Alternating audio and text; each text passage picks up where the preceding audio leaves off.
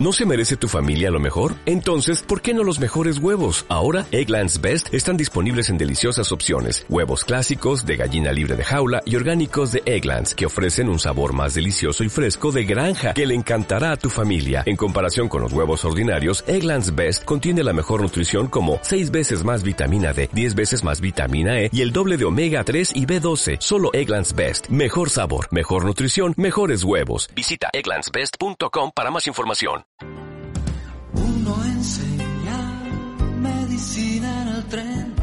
Otro pasa saludando a quien, otro serio amenazante y otro tranquilo y errante. La ciudad los ama y que uno y su obra de teatro, otro con su flauta y su gato, otro poeta, y otro actor y oficinista. La ciudad los ama y que Buenos Aires. Buenas tardes, nuevamente en Voces Porteñas los locos de Buenos Aires, siempre aclaramos esto del inclusivo, el loques de Buenos Aires, porque Alejandro del Prado, cuando hizo esta hermosa canción que elegimos como cortina, todavía no estábamos con los temas de inclusión, por suerte ya lo estamos. ¿Y de qué se trata? De entrevistas y conversaciones con hombres y mujeres de Buenos Aires que andan sueltos por la vida con su fe, su fantasía, sus broncas también, y cuidado con esa gente, no se sabe qué pretende, nos alerta Alejandro del Prado, nosotros sí sabemos qué pretende eh, la entrevistada de hoy, nuestra amiga que vamos a charlar con ella, se llama Natalia Gulino y eh, ella pide inclusión, justicia y buen trato, nada más. Pero parece que del gobierno de la ciudad, ahora a cargo de Horacio Rodríguez Larreta, eso es muy difícil de obtener para las personas que se desempeñan en la comisión para la plena participación e inclusión de personas con discapacidad, COPIDIS. La COPIDIS que se supone que debería ser un ejemplo de inclusión y de participación plena de todas, todas y todas. Bueno, pero empecemos por el principio. ¿Cómo estás, Natalia? Hola, muy buenas tardes. Muchas gracias, Juan Manuel. No, gracias a vos por, por venir a contarnos acá un valiente testimonio que estás dando por la vida y eso es un poco la intención de, de este programa, de esta humilde emisora, de también difundir y seguir propagando tu historia de lucha, que no es más que una historia de lucha, porque, bueno, ahora lo vas a contar mejor vos. Contanos cómo fue, vos empezaste a trabajar en el gobierno de la ciudad hace un tiempo. Sí, hace mucho tiempo, eh, ya ya lejos y hace tiempo, en el año 2008, hace 13 años. Hace 13, 13 años, años, que estás en el gobierno sí. de la ciudad. Y, sí. y, y, contanos bien qué entraste en la comisión, eh, Copidis. Entré, sí, entré porque en realidad fue eh, eh, esta gente, estos globos, eh, diría, Albert, diría, diría Aníbal Fernández, estos eh, mamertos, sí. eh, que pretendían callarme, pensaron que me iban a, a domesticar, a, ¿no? Y no, no lo lograron con esta loca de Buenos Aires. Mm. Eh, no, eh, a ver, trato de ponerle un poco de onda, pero... Sí, obvio. Es, es, es, un poco la idea es, es un calvario. Decía Jaureche que nunca tenemos que perder la alegría para pelear, porque no, yo, con yo la, triste la no se hace nada. La alegría no sé dónde la tengo guardada, creo que por ahí. Bueno, no, el asunto es así. Eh, un, una, un fin de semana de, de, del 2008, en marzo, estaba en la calle tomando un helado, me llaman de Copidis. Me llama una chica pobre, la verdad es que no, no tiene nada que ver, la, la, empleada no es con ella el, el, el, problema, y me dice que, eh, que me habla de Copidis y que eh, quiere ofrecerme, quiere eh, corroborar mis datos para mandarme folletería por correo, correo tradicional, Sí, sobre sí. el programa de becas que estaban por lanzar. Recordemos que Macri con Michetti eh, arrancan eh, como jefe y vicejefa de gobierno en diciembre del año 2007. Esto fue lo que estoy empezando a contar en marzo, eh, primeros días de marzo de, 2000, de 2008. Entonces yo a la chica le digo, mira, le digo, está bien, yo te doy mis datos. Eh, igual, si me estás hablando de Copidis, los tenés, pero los corroboramos. Pero, a ver, vuelvo. Si vos me estás hablando de Copidis, sabés, por la base de datos, que yo tengo discapacidad visual, además de visceral. Con lo cual, la folletería en tinta que vos me estás ofreciendo no la voy a poder leer yo sola de manera autónoma, plena e independiente. Claro. O sea que me vas a mandar folletería que la chica se quedó helada, porque claro, ellos están acostumbrados, y en general los políticos están acostumbrados a que llaman a la gente cuando la llaman, ¿no? Eh, y cuando no te cortan el teléfono, porque algunos eh, Eh, seguido. teléfono. Eh, este, digo, eh, están acostumbrados a que, bueno, a que ellos, a que la gente, eh, sí, sí, sí, sí, dale, te doy ahí, este, ¿no? Claro. Digamos, Como que encima no hay que piensan. ¿no? Claro. Bueno, entonces, bueno, listo, bueno, corroboramos los datos, bárbaro, hasta luego. Cuando llego a mi casa, lo, eh, me siento en la computadora y empiezo a escribir este relato en distintos grupos y foros de personas con discapacidad. Esto fue un viernes. El lunes a la mañana me estaba llamando la secretaria de la presidenta de ese entonces, Marina Clemenciewicz, de la presidenta de Copidis, paréntesis, Marina Clemenciewicz, en ese momento esposa de Iván Pavlovsky, vocero de Macri, Sí. para reunirme a la tarde con ella. Ese mismo día a la tarde, imagínate. Generalmente Ahí, hasta ahí está todo bien, digamos. Parecía un- una buena oportunidad de contarle por lo menos O una persona no, responsable de lo que se No, trataba. no, no, no, no, no, no, no, yo ya esta, a esta Clemencia ya, ya la conocía de antes. Ajá. Este, no, no, no, yo sabía que no era para algo, no, digamos, era para callarme, era para intentar, porque eh, lo que iba a decir, generalmente nadie te llama, o sea, si un funcionario te llama, hace llamar a la secretaria un mismo día para citarte, o sea, a la mañana para citarte a la tarde, Sí. es porque eh, si viniera de otro, pensaría, uy, sí, es para algo bueno. Viviendo de esta gente, yo ya sabía que no era precisamente. Y Al- algo turbio que- había detrás. supo- no, supongamos que hubiera sido para algo bueno. Ahora te voy a contar cómo terminó. Dale. Eh, supongamos que hubiera sido para algo bueno, no era para, no era por el hecho de lo hacemos por el tema de la inclusión y que estamos convencidos. Era, siempre era para un tema de, de freno, de, de, de nada, de nos incomodaste.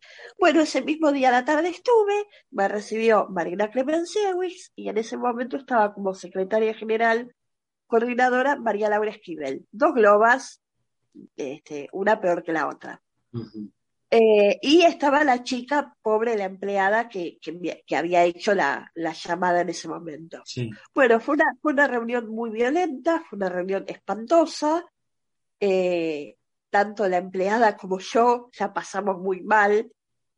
Eh, me di cuenta, pobre la empleada, porque no tenía nada que ver. En qué lío me metí. o me metieron. Eh, y imagínate que estaban tan desencajadas estas dos, estas dos eh, eh, mamarrachos, eh, María Laura Esquivel y Marina Clemenciewicz, que que en un momento Esquivel agarra y me dice, bueno, después de todo, la accesibilidad es un tema menor.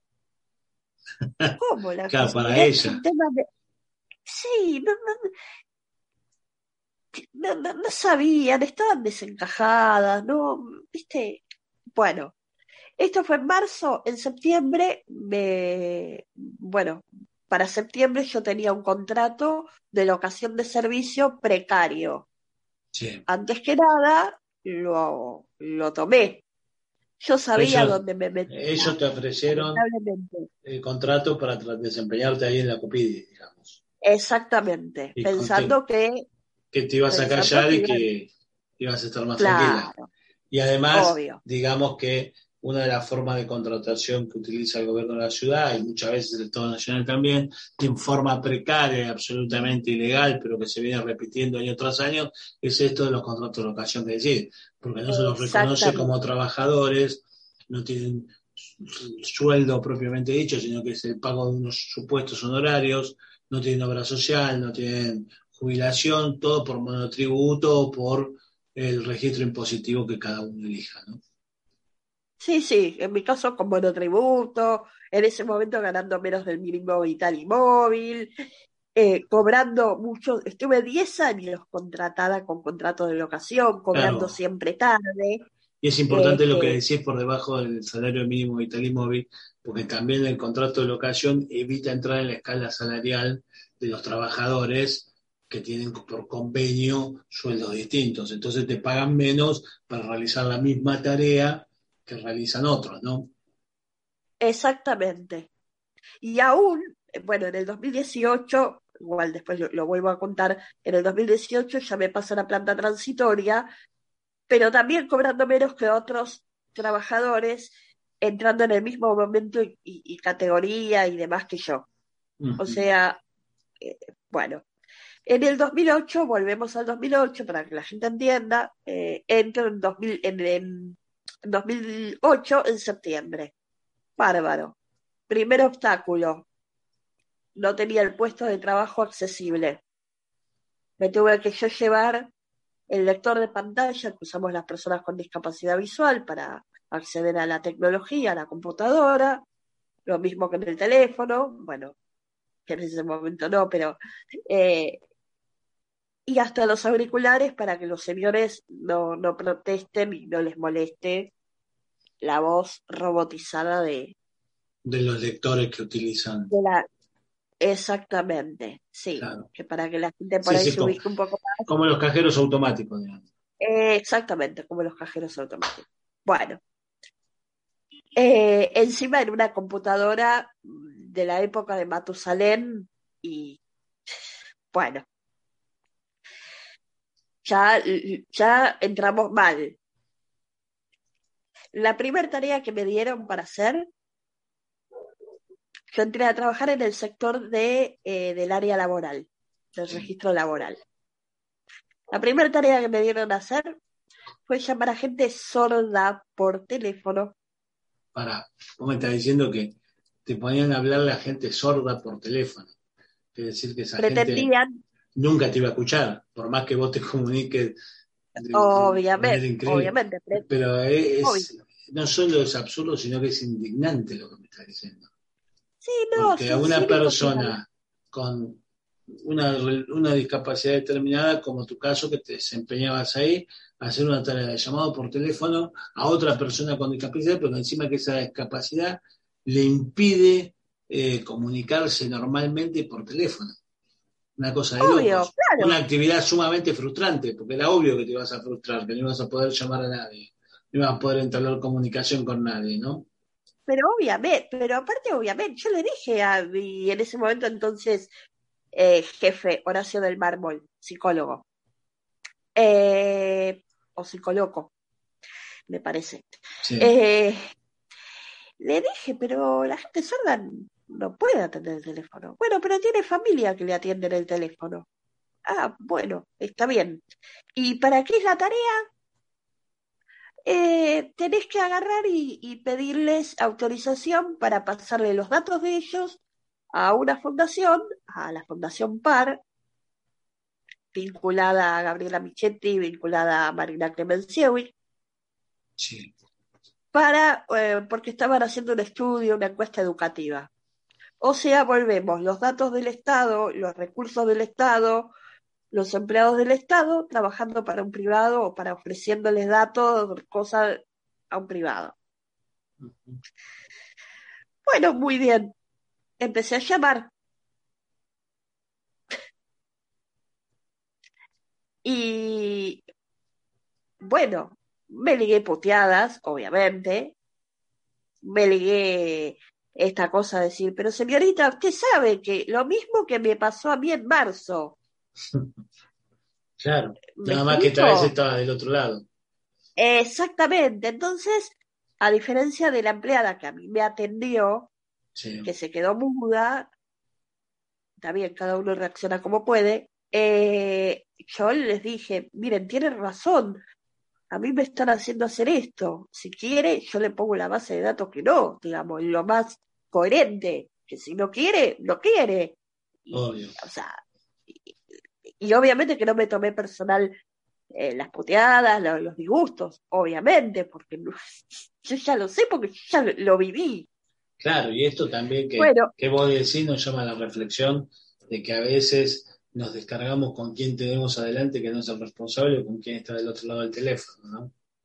Obvio, obvio, obvio. Y después, bueno, lo viví porque después estuve un poco en atención al público y también lo viví y bueno, por eso terminé como terminé, con estrés, con depresión y un montón de cuestiones.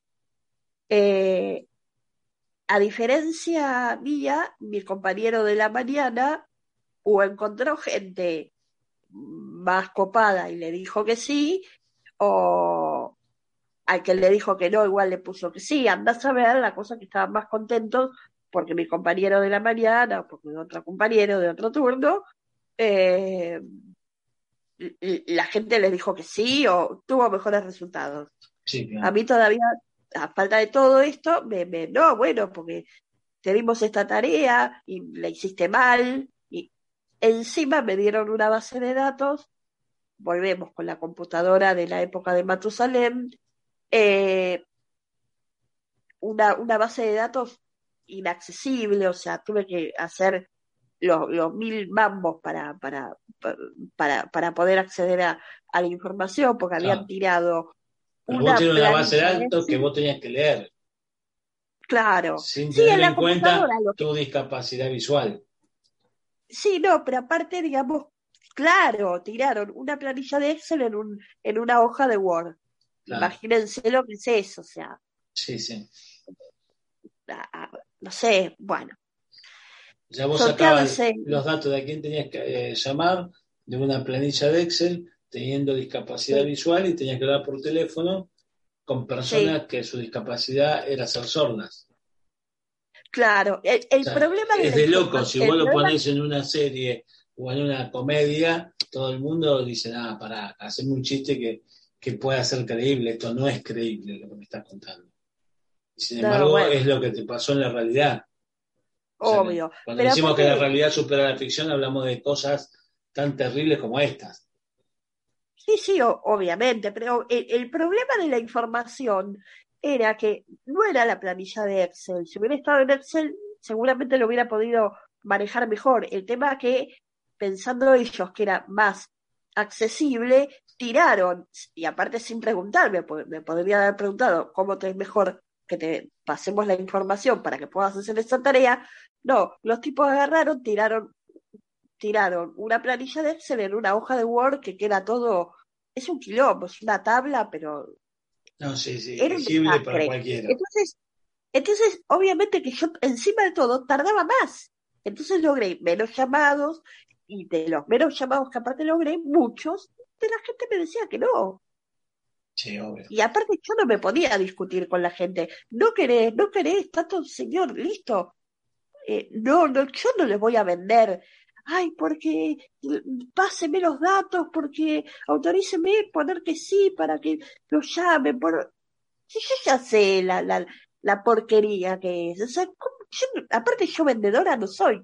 No soy promotora de, menos Sí. de una fundación. De la fundación de Gabriela Michetti en este caso. Sí, o vinculada, sí. La Sí. de Michetti es eh, eh, la Fundación Zumba, pero esta Michetti estaba ahí también. Eh, eh, metiendo las narices también en la, en la Fundación PAR, porque Michetti y Marina Clemensewicz son muy amigas, o eran muy amigas, pero deben de seguir siéndolo. Eh, bueno, sorteado todo este obstáculo, todo este desastre, eh, continué en el, en- en- trabajando Sí.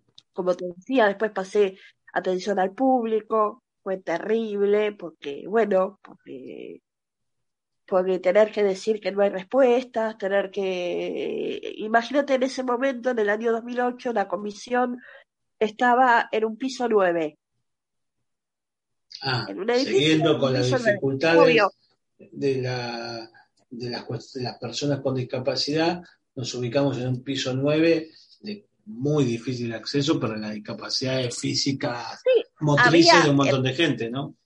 Sí, sí, había ascensor, ¿eh? Había ascensor, pero, Sí, pero no igual. es lo más conveniente. Un corte No, de obviamente. luz, un mal funcionamiento, impide el acceso Obvio, totalmente. aparte era, era una cueva, era una cueva, era una cosa, nada, era un- no era un lugar para, muy complicado, con, con pasillos, con una, co- una circulación, o sea, no, no, viste, bueno, Y aparte, recordemos que vos trabajás en la comisión para la plena participación e inclusión de las personas con discapacidad. Piso 9. Digo, Yo lo recalco porque es ridículo lo que está ahí, contando, pero los ridículos son los del gobierno de la ciudad, que te ponen un piso 9, algo para la plena integración de personas con discapacidad. sí, eso duró unos lo años. lo remarco porque eh, a veces no se creen estas cosas o se las pasa por alto, pero no, es muy importante No. también. No, seguro, seguro. Bueno, eh, viendo que la situación se manejaba insostenible, me afilié a ATE, así que imagínate, persona con discapacidad, contratada, afiliada a un gremio y, bueno, un combo explosivo, digamos, Sí, ¿no? claro. Pero bueno, gracias a que me afilié a ATE, bueno, pude sostener eh, un poco la, la, situación, sostener el empleo, que era lo que más me importaba, pese a que tuve consecuencias, bueno, de salud, entré en depresión, como te decía antes, y, bueno, mu- muchos problemas, muchos dolores de cabeza, de verdad, dolores de cabeza físicos y dolores de cabeza de los otros, ¿no? De los que uno dice esto, que, que dolor de cabeza me trajo, bueno. Sí, claro. Eh, tuve, bueno, en, en el año 2011, época electoral, estaban haciendo la puesta en valor del Hospital IREP, que es el Hospital de Rehabilitación Psicofísica. Le Sí. estaban poniendo ahí pintura, cosas, y no tuvo mejor idea el jefe de personal de ese momento, Marcelo Cano, primero ponerme la remera amarilla en el respaldo de la silla. Y después, junto a eso, decirme si yo no iba a ir a pintar. ¿Cómo? No, ¿cómo? No voy a ir a pintar. Persona con discapacidad visual, que alguien te ofrezca ir a pintar. O sea, para mí era natural, porque si a mí cuando ingresé me hicieron llamar a gente sorda, Claro. o pretendían que las Seguimos en- folleterías que me iban a mandar eh, yo la iba a poder leer, digamos, bueno, era obviamente que En una podía misma pasar. línea de coherencia, ¿no? Igual todo. Claro. Bueno, obviamente no fui, pero no por desmerecer a los pintores, sino porque, no sé, poner a una persona que, que no ve casi nada, del ojo izquierdo no veo absolutamente nada y de- del ojo derecho veo poco. Es ridículo, además que no es mi tarea, no, Sí, claro. no sé. Eh, Es como que me quieran poner a mí a manejar un avión. Me encantaría manejar un avión. Pintar no, pero manejar un avión me encantaría. Un, o un colectivo, me encantaría manejar un colectivo.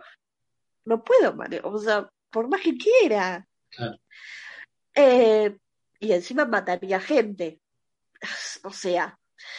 Eh, y además de todo esto, te decía, época electoral, eh, también me, me obligaron, y no lo hice, a sentarme en, en, las sillas con los globos, con las sombrillas, con la remera amarilla, con, bueno. Sí, con todo el cotillón eh, que quedan en la calle. Sí, obviamente, obviamente. Eh, bueno, viendo también esta situación, lo que hicieron mis compañeros de ATE fue en ese momento, 2012 y 2013, llevarme a trabajar con ellos en tareas gremiales y demás, para seguir sosteniendo la fuente de trabajo, pero para dejar de absorber todo el maltrato que, que venía sosteniendo del año 2008. En el 2014, por requerimiento de la presidenta de ese entonces, eh, tuve que volver a Copidis. En ese momento la presidenta era Florencia Braga Menéndez, muy buena persona, dentro de todo lo que yo había conocido. Florencia me trató muy bien. Digo Florencia solo porque Florencia estaba con la secretaria general eh, secretaria general coordinadora, ya no era María Laura Esquivel, era eh, Luciana Escati Peñalosa, eh, que bueno, que no, no me trató bien porque bueno, era, era macrista. Eh, rescato a Florencia Braga Menéndez, que dentro de todo fue, fue muy, muy correcta dentro de todo el contexto de, de, la situación. Bueno, eh, el, mes que yo estuve trabajando con ella, porque después mm, se fue, eh, estuve bien. Eh, siguiendo precarizada, con, con, un salario de mierda, pero bueno. Continué todo ese año 2014 en Copidis, pero lógicamente eh, bueno, buscando, continuando buscando alternativas, porque yo seguía contratada. Ese año me quisieron, eh, yo te decía que todos los años cobraba siempre tarde. Sí. El año 2014, no sé por qué, pero cobré muy tarde. O sea, cobré en mayo, enero, febrero, marzo y abril. Y bueno, ¿no? O sea, yo en todo ese momento tenía que seguir yendo a trabajar. Sí, claro. Eh, entonces, el, este Marcelo Cano quiso, quiso, digamos, que yo pise el palito y me vendió el verso que para cobrar yo antes, en vez de seguir con contrato de locación de servicio, que me pase a un contrato de asistencia técnica, que ya no era entre el gobierno de la ciudad y yo, si no entré, podía ser una universidad, otro. Sí, hay un tercero otro, en el medio. Obvio lo cual era peor todavía. Obviamente que lo acepté porque yo ya sabía cómo era eso. Después compañeros míos se me contaron que el chabón se calentó porque yo no, no pise el palito. Bueno, este, y en el 2014 conocí a Alejandro Bodar, me reuní con él, en ese momento era diputado en la legislatura de la ciudad. Diputado de la MST, ciudad por el MST, sí. Eh, por el MST Nueva Izquierda. Bueno, eh, la verdad que le estoy eternamente agradecida a Bodar y a todo el espacio. Empezó las gestiones para que yo pudiera pasar en comisión a la legislatura, a su despacho. Así que todo el año 2015 estuve en su despacho, eh, como asesora parlamentaria, asesora, sí, legislativa, eh, en temas de discapacidad y salud. Eh, ese año fui precandidata comunera por la Comuna 12, por, por, por, el espacio del MST, Nueva Izquierda. Bueno, no entramos, no importa, es la decisión popular, pero me gustó la, la inclusión, me gustó la, la, el gesto que tuvieron mis compañeros. Eh, bueno, la verdad es que llevamos adelante un trabajo interesante. Al no continuar, al no haber renovado Bodar su banca, bueno, quedó todo tronco, pero bueno, eh, se hicieron, se hicieron cosas. Sí. Y aparte rescato a Bodar la, la, el buen tacto que tuvo conmigo, el- nada, cómo, cómo me defendió, cómo se puso la camiseta, cómo, cómo me bancó hasta, hasta estos días, te digo sinceramente. Bueno. Aún yo habiendo cambiado, digamos, eh, no, no, no mi ideología, no mis convicciones, pero sí estoy en otro espacio, en otro espacio político, que ahora te voy a contar. Eh, Bueno, pero lo de Alejandro entonces fue, Alejandro Bodar me refiero, fue una gran, Sí. gran actitud que aparte no, le- te reconoció un espacio digno de trabajo, incluso importante en la tarea de asesoramiento, hasta el punto que eh, fuiste candidata eh, a representar un- a los vecinos de tu comuna, lo cual no Sí. es menor, mientras estabas en un lugar que remarco, era para la plena inclusión de las personas con discapacidad, pero no hacían otra cosa, no solo discriminarte a vos, sino que vos estás contando cómo discriminan a las personas que se tienen que dirigir, a las que pretenden incluir. por supuesto, bueno, por un gran paso. Sí, sí. Pero por supuesto, pero no, pero por favor. No, pero aparte con Bodar seguimos en contacto. O sea, nada, para mí Bodar es un referente, para mí Bodar es un amigo, para mí Bodar eh, es, es, es, es increíble. Podemos discutir ideas, podemos, qué sé yo, Sí. discutir proyectos, miradas, pero como ser humano, que es lo que más me importa, es, es impresionante, o sea, porque aparte, ahora te voy, te continúo, en el año 2016, estrenando su, su, su cargo de presidenta de Copidis, Agustina Señoranz, conocida como Apu, sobrina de Iván Pavlovsky, hija de Damasia Pavlovsky, ¿no? sí. Y de- volvemos a recordar que Iván Pavlovsky, el histórico vocero de Macri, eh, me, me patoteó y verbalmente me bajó el contrato. El que Bodar levantó.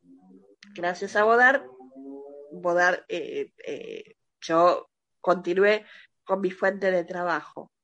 Ahí intervino la CTA Capital Autónoma y eh, porque Bodar, volvemos a Bodar, me, digamos, me contactó con la CTA Capital Autónoma y gestionaron un pase, otro pase en comisión, así como lo tuve en ATE en su momento, y estuve hasta, eh, hasta mm, febrero de este año, un pase en comisión en la CTA Capital Autónoma con Pepe Peralta, con Pablo Espataro, bueno, trabajando en temas gremiales y, y cuestiones de, de discapacidad.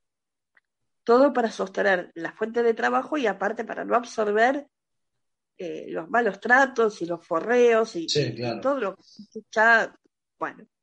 En el año 2018, como dije, me pasa la planta transitoria, pero yo estoy reclamando mi pase a planta permanente, la actualización salarial que corresponde, eh, los reco- el reconocimiento de los 10 años trabajados en forma trucha, precaria, ilegal, inhumana.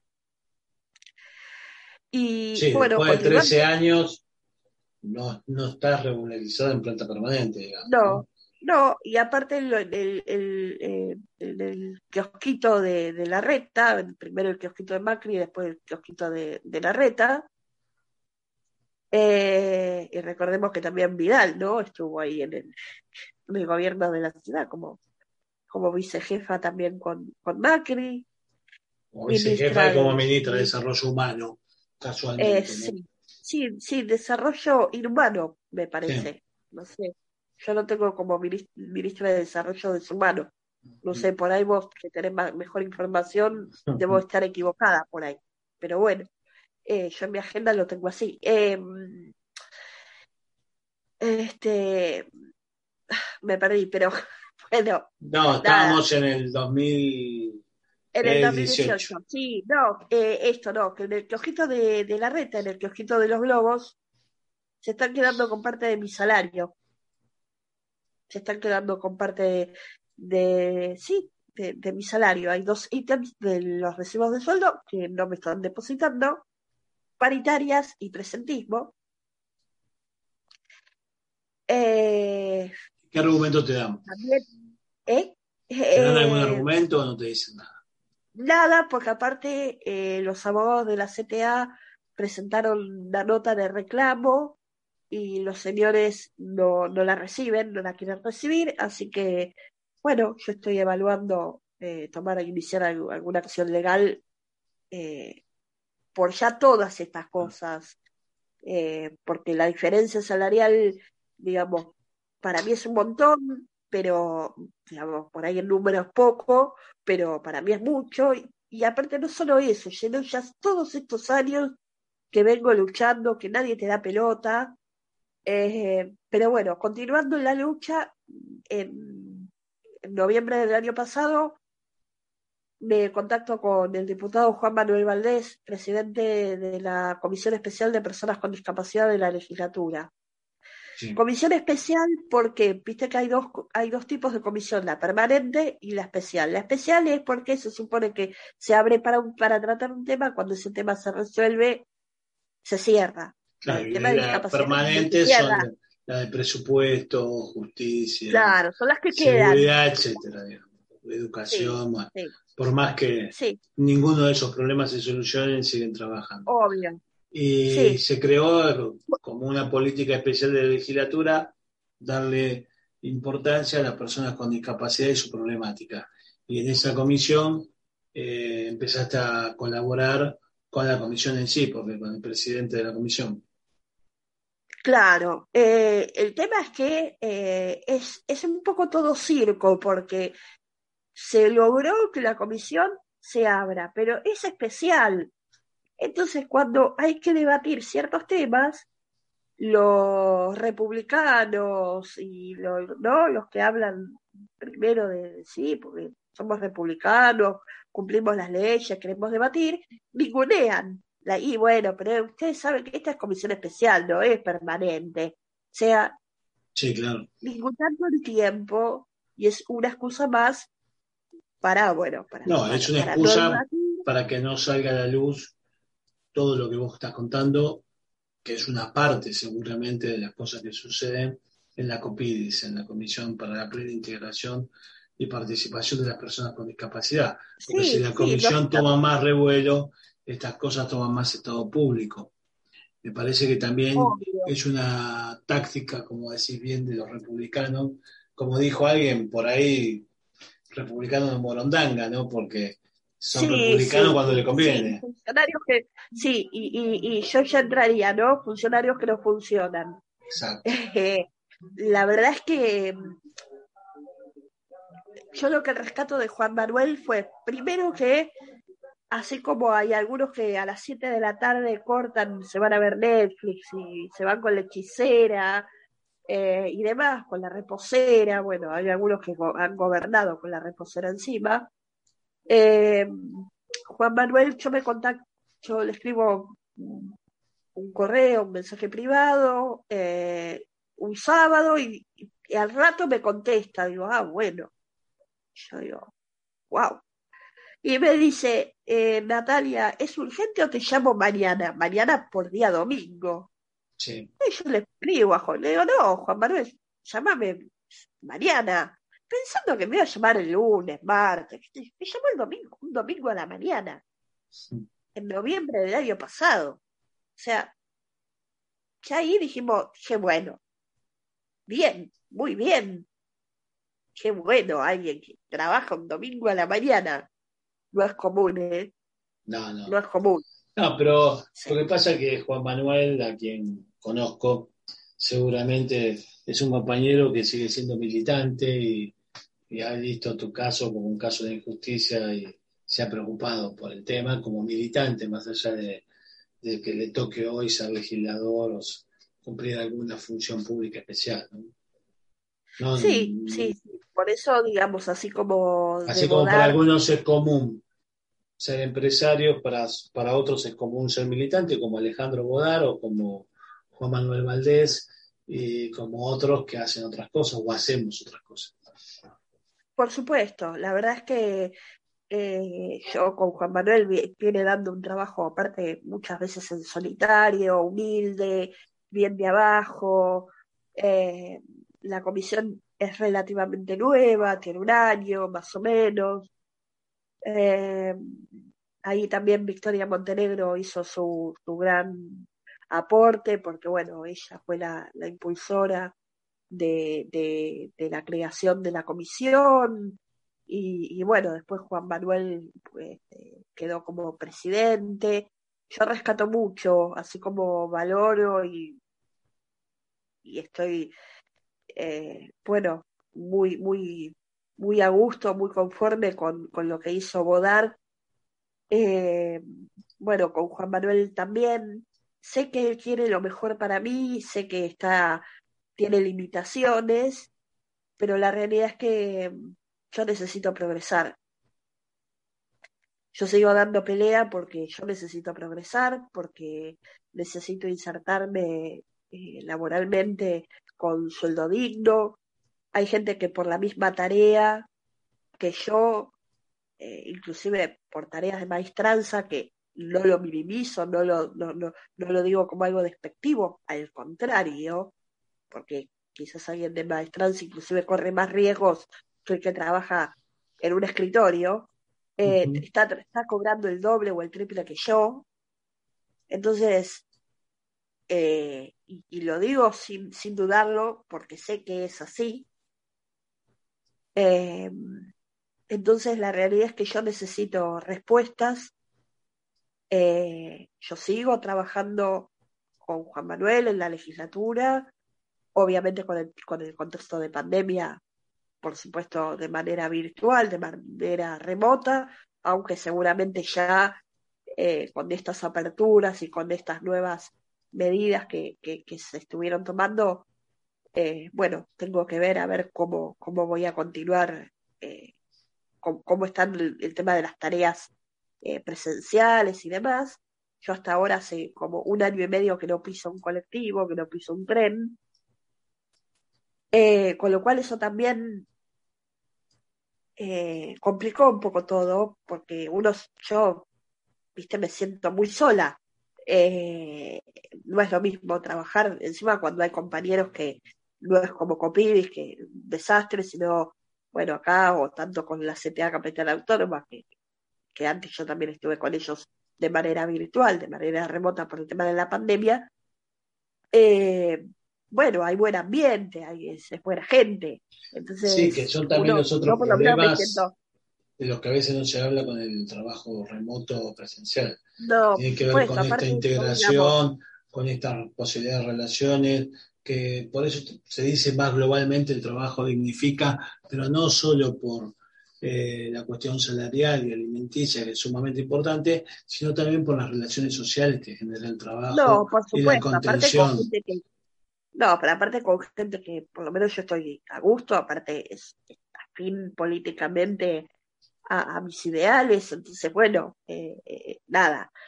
Pero aparte porque las condiciones tecnológicas, digamos, con las que cuento hoy en día son, son, son muy pobres. Entonces hago muchos malabares. Eh, así que la verdad es que vuelvo a rescatar que Juan Manuel, yo sé que quiere lo mejor para mí, pero realmente los tiempos no siempre son los mismos. Eh, no es lo mismo él como legislador eh, o mismo otros compañeros dentro de, de, la legislatura con sus sueldos, que me parece bárbaro, pero bueno, yo también necesito eh, remontar. Sí, lo que hay que trabajar es por una solución integral que tenga que ver con el reconocimiento de la dignidad del trabajo de, como dijimos al principio, de todas, todas, todes en, en estos lugares y que las personas con discapacidad tienen el mismo derecho reconocido hasta por la Constitución Nacional de igual salario, igual empleo y que el Estado sí, no puede ser el primer también... negreador, ¿no? No te puede tener no, pero aparte, no, pero aparte, a ver, yo sigo, yo sigo dependiendo de Copidis. Juan Manuel eh, lo que gestionó fue de la misma manera que que antes eh, un pase en comisión, claro. estoy desde marzo con él, pero yo sigo dependiendo de Copidis y, sigo también en desventaja, no solo por lo salarial, por lo contractual, eh, por los gastos que yo tengo de, de medicación, de tratamientos. Entonces, estoy en una situación de extrema vulnerabilidad. Jamás cobré pensión, jamás cobré ningún tipo de subsidio. Eh, entonces, la verdad que eh, mi calidad de vida ya llegó un deterioro muy importante. Yo no lo soporto más, no aguanto más esta situación. Mis padres ya son grandes, jubilados, tienen su vida, tienen sus cosas, también tienen sus achaques por la edad. Y la realidad es que sí, tengo un techo, tengo comida, tengo abrigo cuando hace frío, pero eh, yo no puedo más. En 15 días voy a cumplir 39 años. Tengo toda una vida todavía por delante. Y yo me siento excluida, me siento muy mal. La verdad es que en cuanto a lo en cuanto a lo político, creo que, como dijo Cristina, ¿no? Hay funcionarios que no funcionan y que no funcionan hace rato.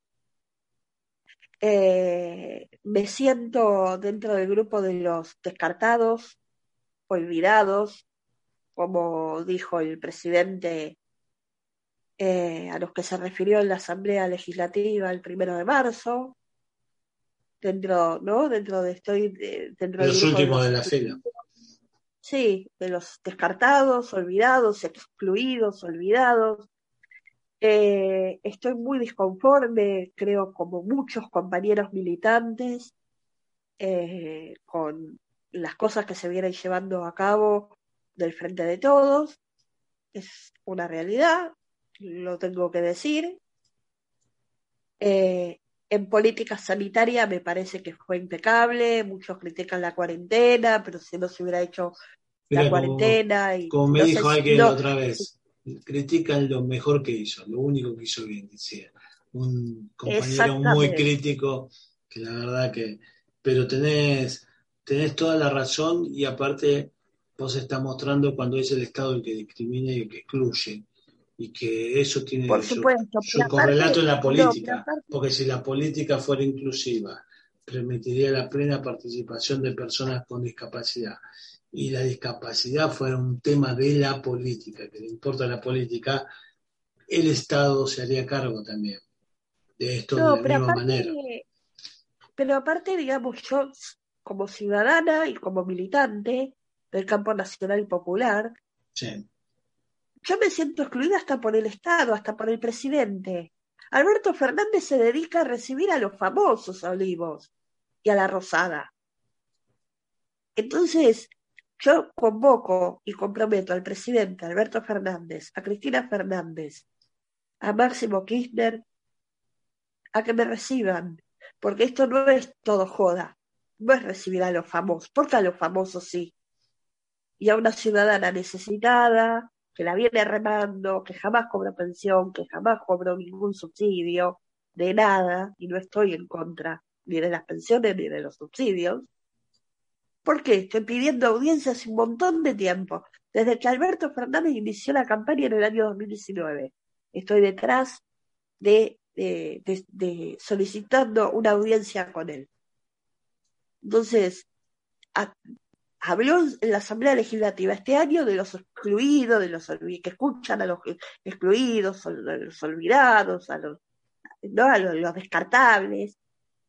Pareciera que no, porque él mismo está discriminando y está, bueno, no, a este no, porque no, a este que me da votos o que, como recibió a Elegante, como recibió a, los actores, ¿por qué a los actores? O sea, vuelvo, no estoy en contra ni de los cantantes ni de los actores, más allá que Elegante, la verdad es que, bueno, me parece un mamarracho, pero eh, digo, eh, ¿por qué? No sé. Totalmente, mira, hace un tiempo atrás me decía un, un dirigente político, vamos a nombrarlo, porque Jorge Tayana me decía que la ah. responsabilidad de los dirigentes eh, como de todos los seres humanos, era primero poner el oído en la gente, en el pueblo. Y me decía, vos fíjate, ¿qué tenés? Una, una boca para hablar y dos oídos. Eso quiere decir que es más importante escuchar que hablar. Primero hay que saber escuchar.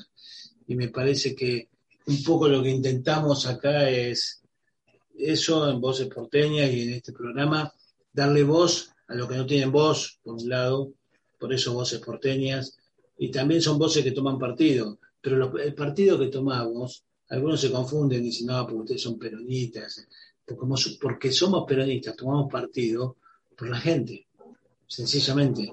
Y por eso este programa, y por eso queríamos que vos cuentes claramente qué es lo que estás atravesando, tu testimonio de lucha, que de manera muy valiente lo estás eh, contando, lo estás llevando a cabo. Eso no es menor para nosotros, no pasa desapercibido nuestro reconocimiento, porque hay que tener fuerzas todos los días para levantarse y seguir luchando como lo haces vos, eh, con todas las armas que te surgen a disposición.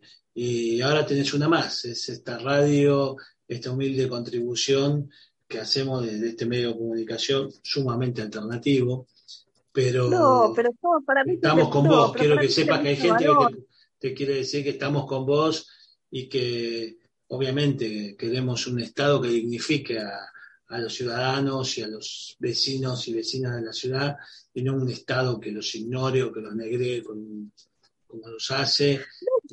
No, pero aparte, digamos, a ver, eh, también yo valoro estos, estos, medios que son alternativos, compañeros sobre todo, porque fíjate que los pocos medios que quedan tampoco me están dando bola. O sea, siguen cubriendo a la reta, siguen cubriendo eh, no sé, este tipo de políticas eh, excluyentes, estas cosas, realmente, la verdad es que yo estoy muy dolida con, con por, por, las políticas que se están llevando adelante, por los actos eh, que no, no, a ver, yo de, del PRO y de Cambiemos no quiero nada y no me extraña no esa cosa que viste que las, la santileta, los globos, sí, todo pero sabes, sabes que no, no, esperemos nada del pero, pero sí del Estado.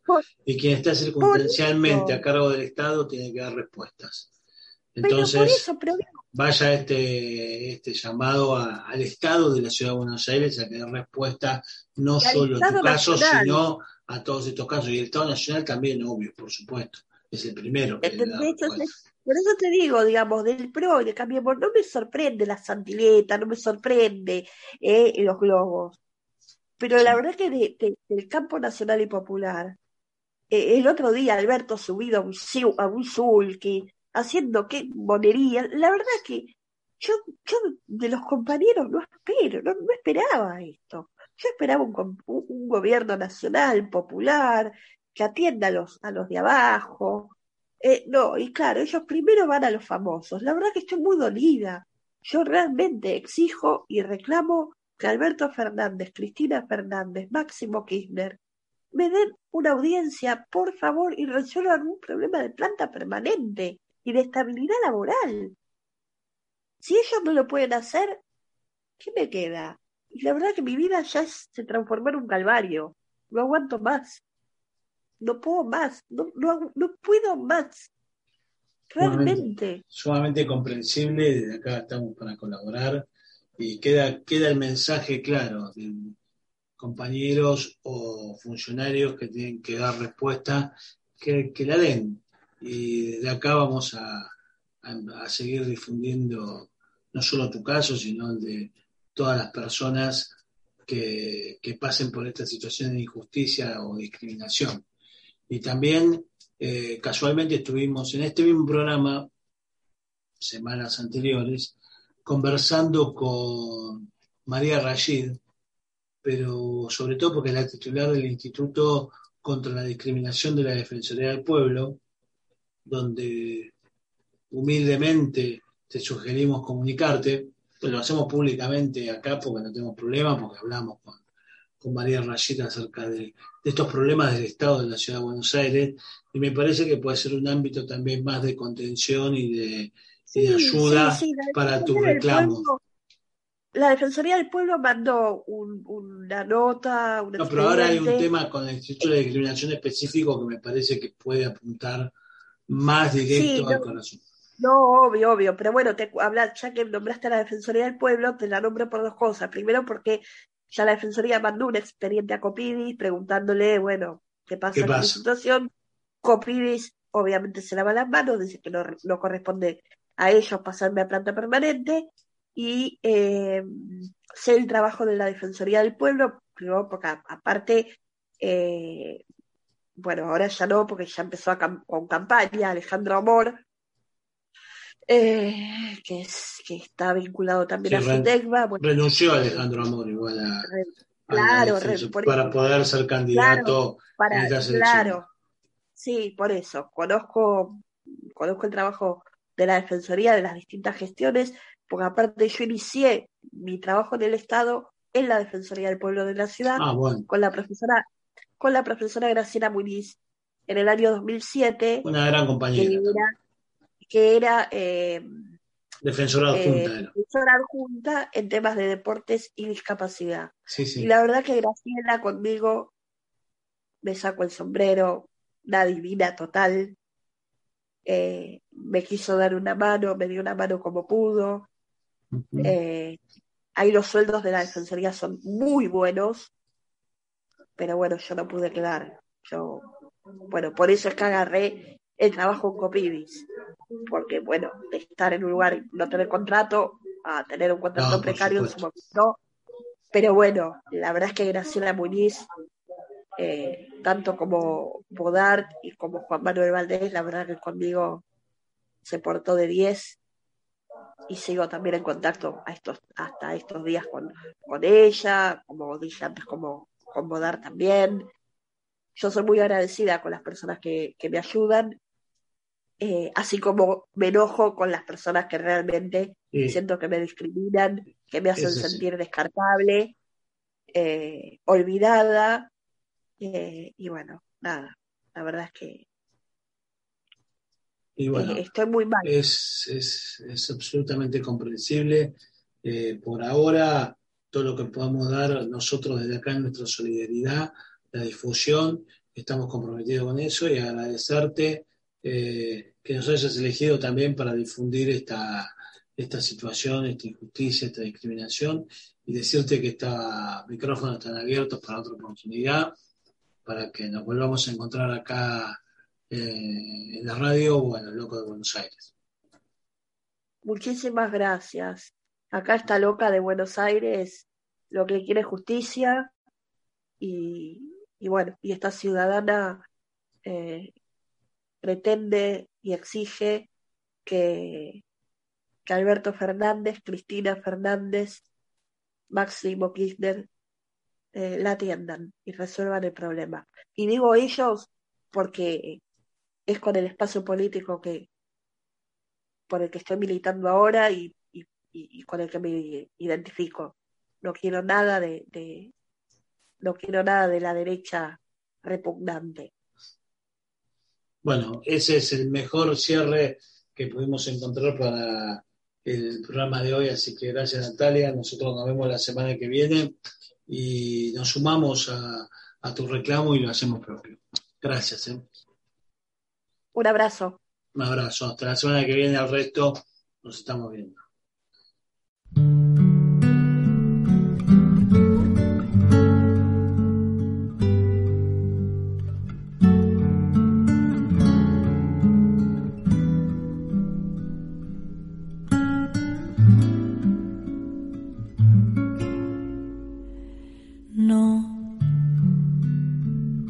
Permanecer y transcurrir no es perdurar, no es existir, ni honrar la vida. Hay tantas maneras de no ser, tanta conciencia sin saber, adormecida.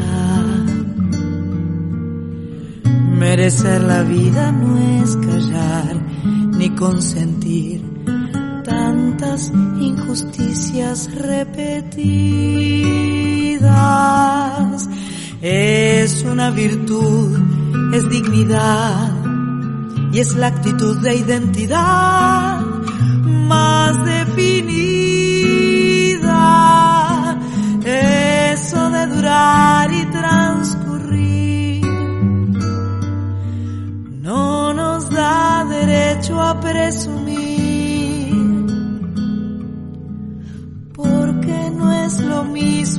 Vivir,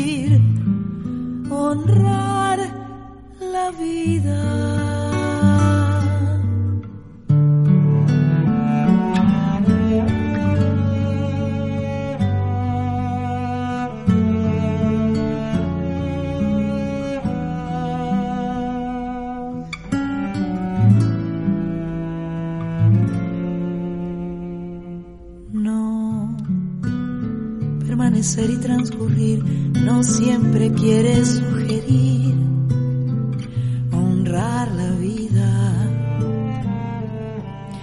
Hay tanta pequeña vanidad en nuestra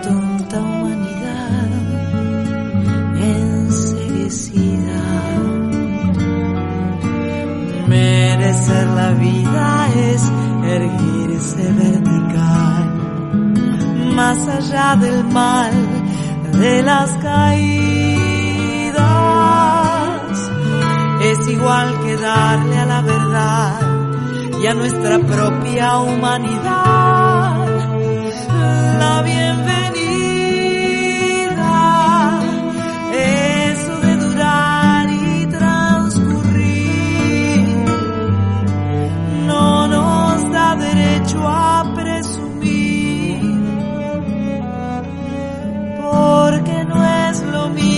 que vivir,